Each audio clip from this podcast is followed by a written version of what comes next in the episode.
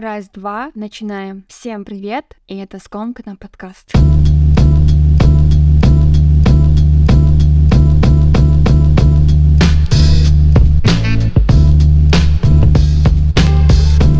Окей, просто напоминаю вам про свою фишку резкого обрывания музыки. Итак, снова четверг, глубокая ночь, на дворе февраль. Не буду брать на себя ответственность сидеть тут и как-то описывать погоду, потому что она сама еще не определилась, что в целом делать в этой жизни. Я лучше расскажу о своем вертике. Вот честно, не знаю, в какой именно момент мне в голову пришла мысль писать подкасты по четвергам, мой самый забитый и сложный день. Однако, на мое удивление, мне пока удается все держать на плаву, хотя бывает тайминг ощутимо смещается. Но если вот взять и посмотреть на общую картинку начала начала всего 23 года, то я рада той доле своей дисциплинированности и упорядоченности, потому как даже если я хорошо маневрирую в хаосе, как раз в таком темпе, в темпе планирования, в темпе порядка, я успеваю делать больше. Я больше радуюсь, я вижу гораздо больше, пусть и мелких, но свершений. В этом, я думаю, и прослеживается важность отсутствия мусора в голове, который накапливается от избытка свободного времени который в свою очередь появляется из-за неправильного планирования. А у вас как с этим? В суете и хаосе или все-таки в дисциплине и по таймингу у вас получается справляться со всем? Я, кажется, немного и там, и тут, и мне пока с этим комфортно. Сейчас я сделаю глоточек горячего чая. Все, разогрелись, я полагаю. Альенде, пастаек. Сегодня мы с вами поговорим на самую животрепещущую тему наших дней и погуляем в этой вот поляне серьезных травм и комплексов. А говорить мы будем о языковых проблемах, самоидентификации и расшифруем понятие Оршада, который вы, возможно, уже увидели с описания эпизода. Возможно, после этого эпизода часть из вас, которая никогда не задумывалась на эту тему, немного стряхнется и проживет те смешанные эмоции, которые когда-то настигли меня, а другая половина вас скажет «Damn girl, yes» И в очередной раз убедиться в своих суждениях. Anyway, я делюсь своим опытом и наблюдением, а вы дальше смотрите сами. Бастасы Хаттагитпенер. Я уже рассказывала вам, что родом я из севера, а если быть точнее, это Солсту Казахстан области Олехана Уданы Кшкиниголь Силоса. Больше известен своим совковым названием Казалту, что в переводе означает красный флаг. В детстве для меня это место было раем на земле, какой-то вакандой. Но только сейчас я поняла, что там столько этих самых красных флагов. Я сейчас не про отсутствие нормальной инфраструктуры и прочих проблем, нет.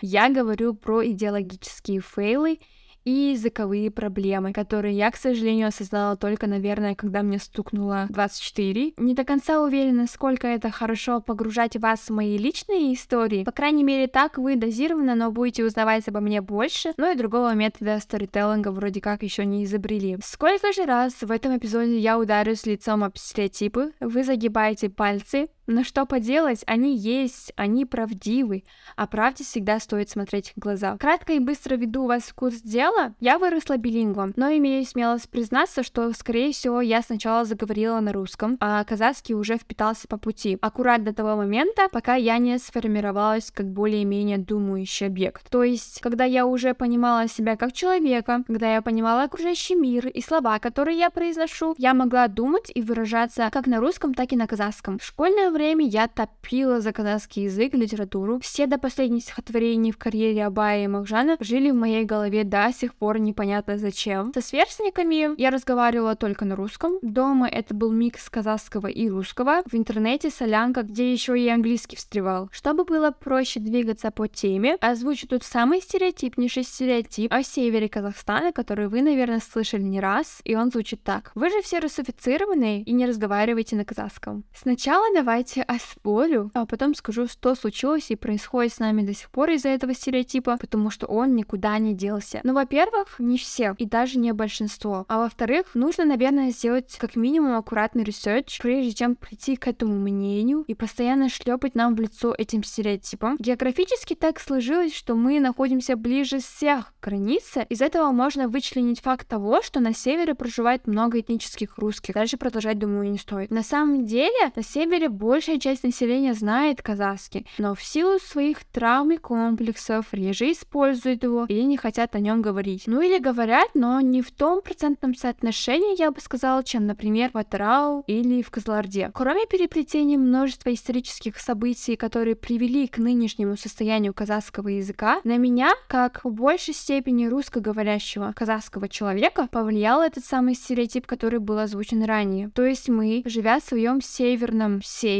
не сильно сталкивались с этим. Мы жили как есть, говорили как получится, особо не зацикливались. Но у нас всегда на повестке висел этот вопрос, вопрос языка. Я помню, как нас агрессивно учили в грамматике казахского и твердили, что на севере самый чистый, литературный и просто бесподобный казахский, который мы обязаны знать и просто удирать каждому нос. Как нас стыдили, если мы забывали или не знали каких-то аспектов казахской культуры. Как будто через нас старшее поколение пыталось удержаться за все возможные рычаги казахскости, которые они когда-то просто отпустили или не удержали. А когда ты силой хочешь опровергнуть то, за что тебя постоянно обвиняют, это всегда срабатывает немного наизнанку. Мы имели смелость обзывать незнающих русских казахов M-word. Немного ощущали себя полубогами. Мы знаем русский, у нас еще и казахский самый чистый и первозданный, просто ходили по воде. И вот эта вот токсичная трансляция является ничем иным, кроме как четким проявлением еще одного generational комплекса. Мне никто не внушал, что русский это язык превосходства, а казахский чисто для колхозников. For the record, это не так. Кто до сих пор думает таким образом, то вам нужно серьезно подзадуматься. Но общество форсирует идеи сама того не осознавая. Я не буду говорить за всех, я скажу за себя. Так как я любила казахский и всячески его прокачивала на конкурсах и олимпиадах, я говорила на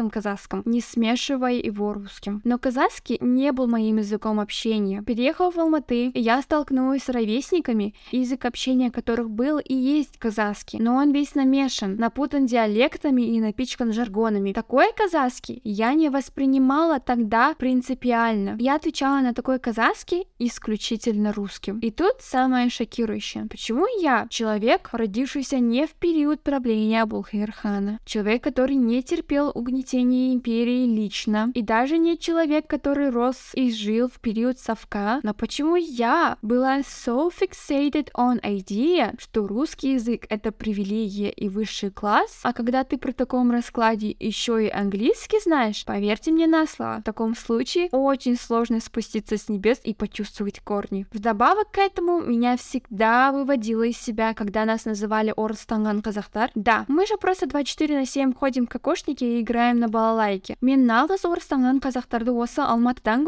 а не у нас на севере, как ожидалось согласно стереотипу. Штука в том, что таким образом вы не сделаете нас более казахскими казахами. Тут должен работать как минимум инструмент self-power, мягкой силой. Вот это мое токсичное реагирование, когда с меня требуют казахский, а я просто прилипшая как банный лист к неповоротливому литературному казахскому, извергалась как вулкан. Все это никогда ни к чему хорошему не приводило. А потом я начала изучать политический дискурс, поступила на ЭМО, да и просто повзрослела, успела поработать в IT-компании, которым управляет московский офис, и пережить кризис самоидентичности, который вверх дном перевернул мое сознание. Я не буду озвучивать причины своего кризиса и некоторые детали из этого периода моей жизни, потому что там присутствует русофобское настроение, которое я транслировать в вашу сторону не хочу. Это мое личное, это мое северное, издержки тех многовековых травм, с которыми я обречена жить, и мне с этим нормально. Но что я с уверенностью могу сказать сейчас, это то, что моя любовь к казахскому не утихла, а наоборот, мое инфополе приняло немного другую позу. Мой казахский не чурается гибкости теперь. А самое главное, мое внутреннее ощущение от того, что я носитель казахского языка, это просто несравнимое ни с чем чувство. Пару примеров шифта моего сознания. Раньше, подойдя на кассу или пользуясь какими-то услугами, я делала выбор в сторону русского. Сейчас его даже нет в первых двух вариантах. Да я даже устроилась на работу благодаря тому, что я знаю казахский. Не английский, не русский, а потому что я носитель казахского языка. Мы единственная страна на земле, которая still questioning its language и не может расставить правильно приоритеты. Не знаю, как долго мы будем в этих оковах, но мой разум уже избавлен от этого недуга, и я самоидентифицируюсь как казашка и считаю должным, послушайте, не свет сверхъестественном, а должном знании родного казахского языка. Несколько десятков предложений назад я вам говорила о том, как жители северных регионов Казахстана называют интересным термином Орстанган. В этом эпизоде я хочу раз и навсегда поставить точку над этим пустым аргументом. Орстанган казах солтүстікте ғана емес бүкіл Казахстанда бар.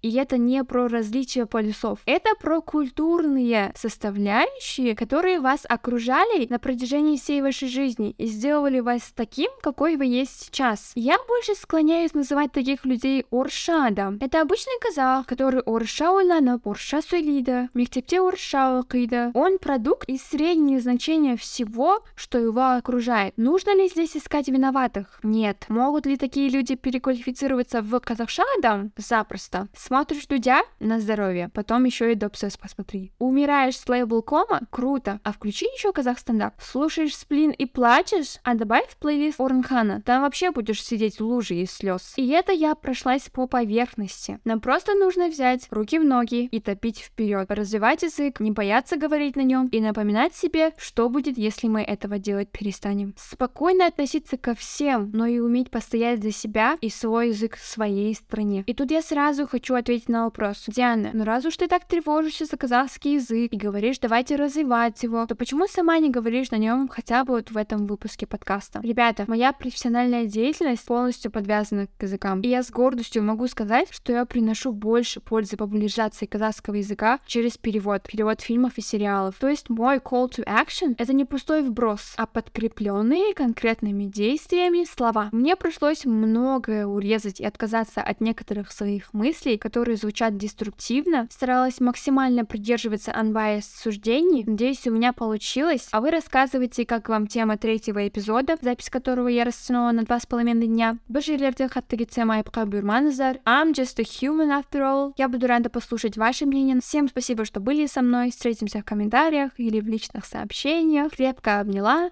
До следующего эпизода.